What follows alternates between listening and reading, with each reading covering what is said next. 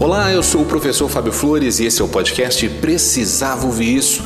E hoje eu venho aqui te dizer o que a lenda de Ícaro pode ensinar a você.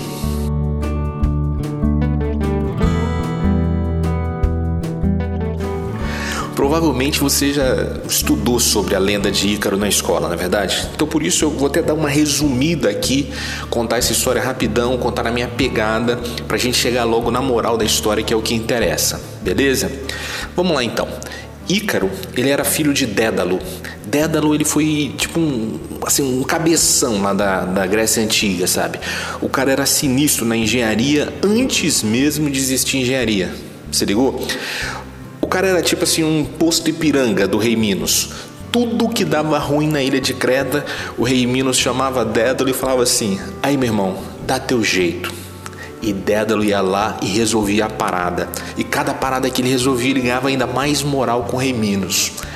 Só que um dia, pintou um X9 lá e o cara mandou um caô pro rei Minos que Dédalo tava de trairagem.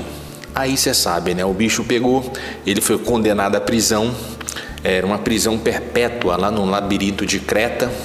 E ficou ele e o filho dele no labirinto de Creta. Ia ficar lá para sempre. Eles ficaram lá um tempão de bobeira e perceberam que eles eram muito vigiados por terra e pelo mar. Dédalo pensou, falou assim: Ícaro, chega aí, moleque. Faz o seguinte: cata todas as penas de gaivota que você encontrar. Ícaro não entendeu nada, perguntou: Mas para quê? Meu irmão, não pergunta só vai. Cola comigo que tu brilha. e Ícaro saiu catando as penas, tal, não sei o que. Enquanto Ícaro catava as penas, Dédalo foi atrás de cera de mel de abelha. A ideia dele era a seguinte: é, fazer dois pares de asas para eles poderem fugir do labirinto voando. Já que eles estavam sendo vigiados por terra e por mar, ele falou: Cara, por cima não tem vigia, então a gente vai sair voando. E ele, ele pegou aquelas penas de gaivota que Ícaro trouxe, foi colando na cera, fazendo aquelas paradinhas direitinho, tal, não sei o que. Começou a fazer uns testes pequenos ali dentro do, do, do labirinto, né? E ele percebeu: essa parada funciona, vai rolar, vai rolar. E quando ele viu que que estava com os dois pares de asa pronto, né? Ele chamou Ícaro lá e falou bem assim: "Meu irmão, vou botar asa em você, tá bom? Você vai fazer uns testes aí para pegar as manhas. Eu vou te ensinar o que eu aprendi com isso. E na hora que você pegar essas manhas, a gente vai voar, a gente vai sair daqui. A gente vai para Sicília." E aí o, o, o, o, Ícaro pegou, pegou a manha né, de conseguir voar né, e ajudou o pai a colocar a, as asas dele também. E nessa hora, antes deles partirem para o voo, né, o Dédalo falou o seguinte: Ó, a parada é a seguinte, não voe muito alto, porque se você voar muito alto, o sol vai derreter a cera, as penas vão caírem e você vai desabar, meu irmão. Vai ser, vai ser bonito não. Mas também não voa muito baixo, porque se você voar muito baixo, a umidade do mar vai fazer com que as penas fiquem pesadas e você vai cair, você não vai conseguir voar. Você vai ficar caiu na água, os bichos vão te pegar e vão te arrebentar. Os caras são sinistros. Deu para entender? Não voa tão alto para a cera não derreter, o sol não derreter a cera e não voa tão baixo para a umidade não fazer você cair no mar, beleza? E aí o Ícaro falou: "Tô ligado, pai" partiu Sicília. E no começo foi tudo de boa, só que o Ícaro começou a querer tirar onda, sabe? Começou a querer voar mais alto. E cada vez que ele subia, mais ele ficava hipnotizado com as paisagens e queria subir mais alto ainda. Até que sem ele perceber, as ceras foram derretendo, foram derretendo, as penas caindo e o bicho desabou, né? Desabou, foi uma queda feia, morreu afogado pesadinha a história, né? a história é pesada, mas assim, ela deixa pra gente muitas lições, sabe? E eu quero destacar para você o que a história de Ícaro ensinou para mim. Beleza?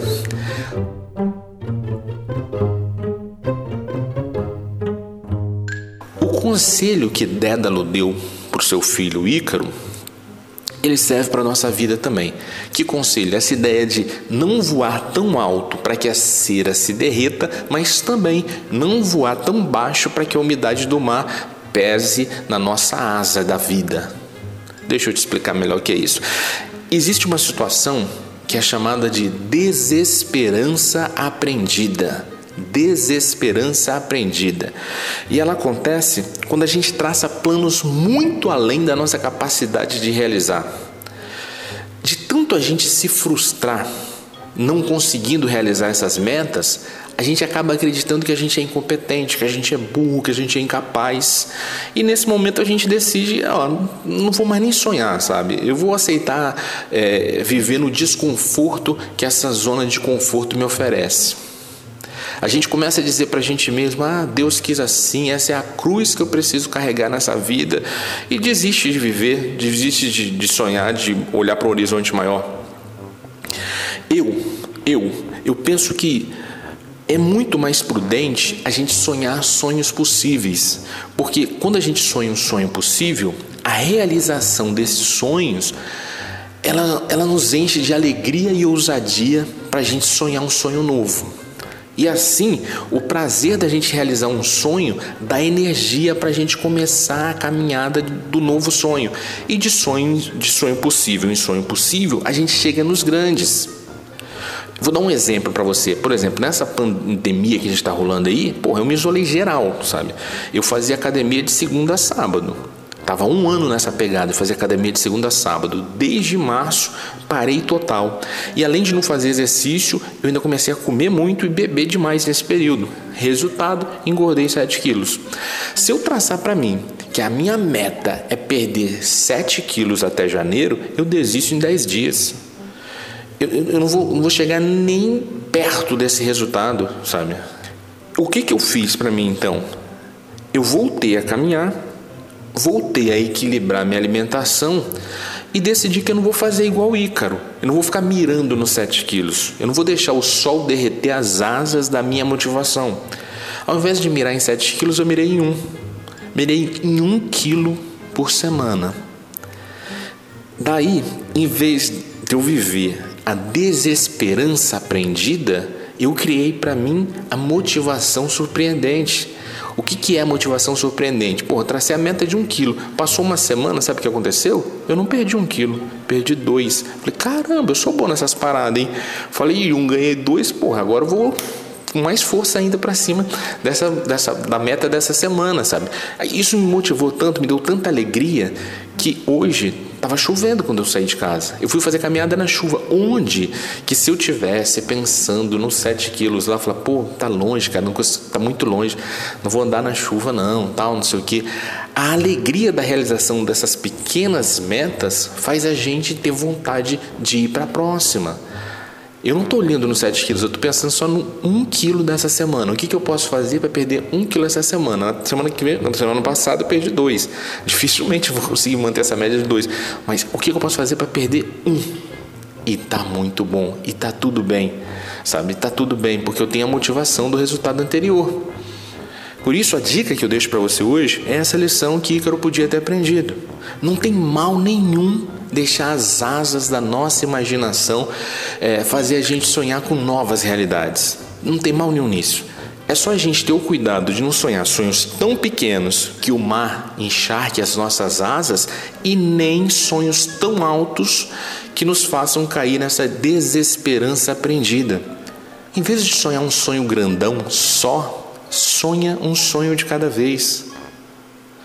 Permita que a alegria de você realizar os seus pequenos sonhos possa ser a energia para você conquistar os sonhos seguintes até você chegar lá nesse sonho grandão. Pensa nisso. Voa, você merece.